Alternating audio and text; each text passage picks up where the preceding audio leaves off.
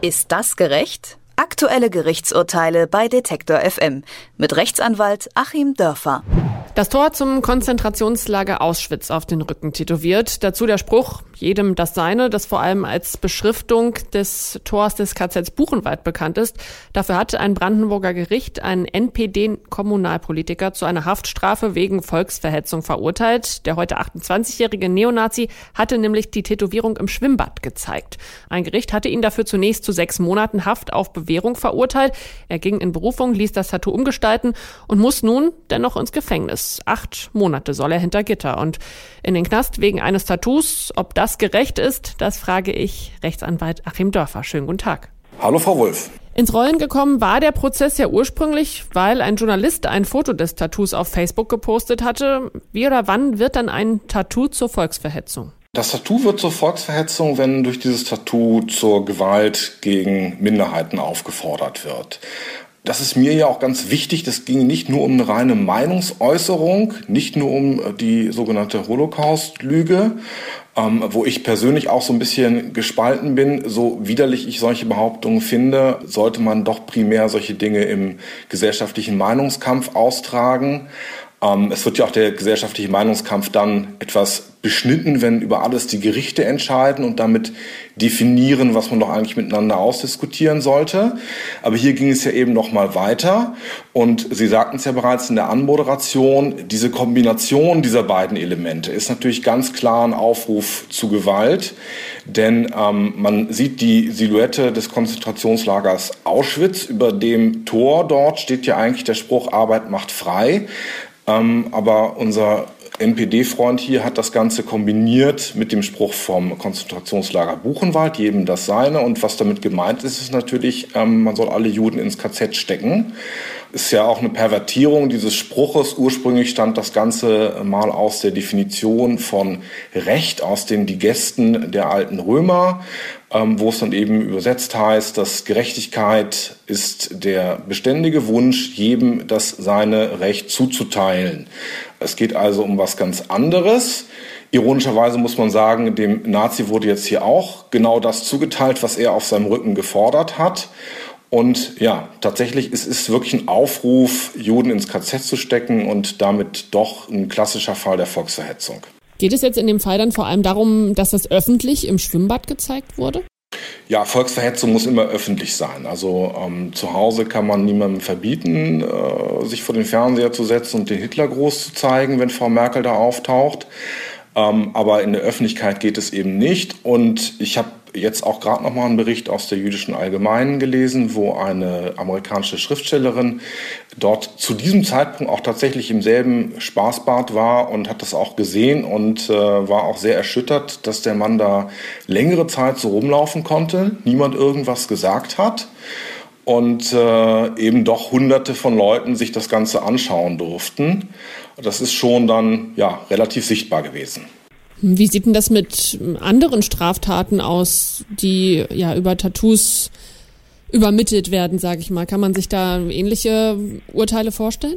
Ja, muss man. Ähm, es ist ja hier, hat er sozusagen seinen eigenen Körper als Flugblatt benutzt.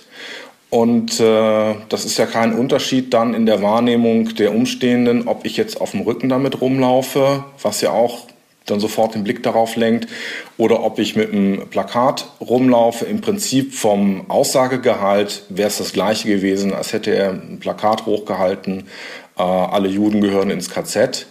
Und dann wäre es ja ganz deutlich gewesen.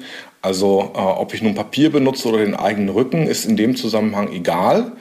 Ähm, was mich im Übrigen auch zu der ganz kuriosen Frage geführt hat, die das Gericht hier leider überhaupt nicht ähm, beantwortet hat. Normalerweise geht so eine Straftat auch einher mit der sogenannten Anordnung der Einziehung oder Unbrauchbarmachung ähm, des Schriftstücks. Das heißt, äh, Flugblätter werden dann natürlich vernichtet und äh, auch die Druckerpresse, auf denen diese Flugblätter entstanden sind, können eingezogen werden. Und das Gericht hätte sich hier eigentlich auch noch mit der Frage befassen müssen, was passiert denn jetzt mit dem Tattoo? Denn das ist ja immer noch da. Äh, wenn er in den Knast geht, kann das dann dort unter der Dusche zeigen und begeht weitere Straftaten. Und äh, eigentlich ist im Strafgesetzbuch geregelt, dass das nicht passieren soll. Ist natürlich ein bisschen skurril, äh, letzten Endes dann so eine Art Anordnung zu machen, dass er zum Tätowierer gehen und sich das rauslasern lassen soll. Aber über sowas in der Richtung hätte das Gericht tatsächlich auch wirklich nachdenken müssen. Er hat das Tattoo ja tatsächlich umgestaltet äh, im Vorfeld des, des, erneuten Prozesses und so sollen jetzt Max und Moritz zu sehen sein. Die Verteidigung hat deshalb äh, Freispruch beantragt. Die Richter haben das aber anders gesehen. Zu Recht aus Ihrer Sicht? Ja, schon zu Recht. Das äh, Gerichtsverfahren bezog sich ja nicht darauf, wie der ähm, Angeklagte da im konkreten Moment im Gerichtssaal saß. Das war ja völlig uninteressant. Ähm, das Gerichtsverfahren kann sich ja nur auf einen ganz konkreten, zeitlich eingegrenzten Vorfall beziehen. Das war der im Spaßbad. Ähm, was mich auch ein bisschen wundert, dass äh, da nur kolportiert wird, das soll umgestaltet worden sein. Ähm, ich hätte mir als, als, Richter das Ganze schon angeschaut. Äh, das äh, hätte ja auch eine Rolle spielen müssen beim Strafmaß.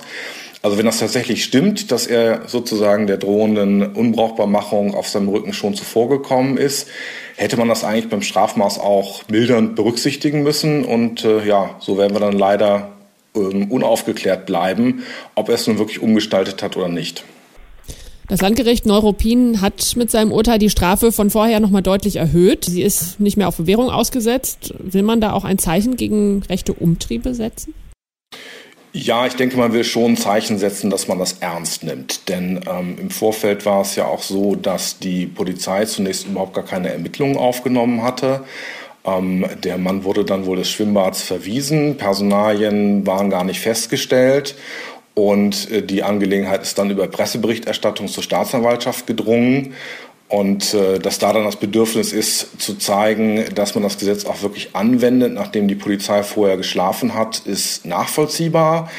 Wobei man schon sagen muss, ähm, es ist jetzt im Rahmen des vorgegebenen Strafrahmens, bewegt man sich dann eher doch noch im unteren Bereich.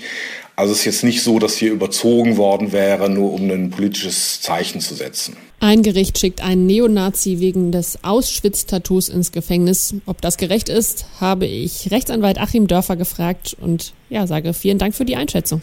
Ich danke Ihnen. Ist das gerecht? Aktuelle Gerichtsurteile bei Detektor FM mit Rechtsanwalt Achim Dörfer.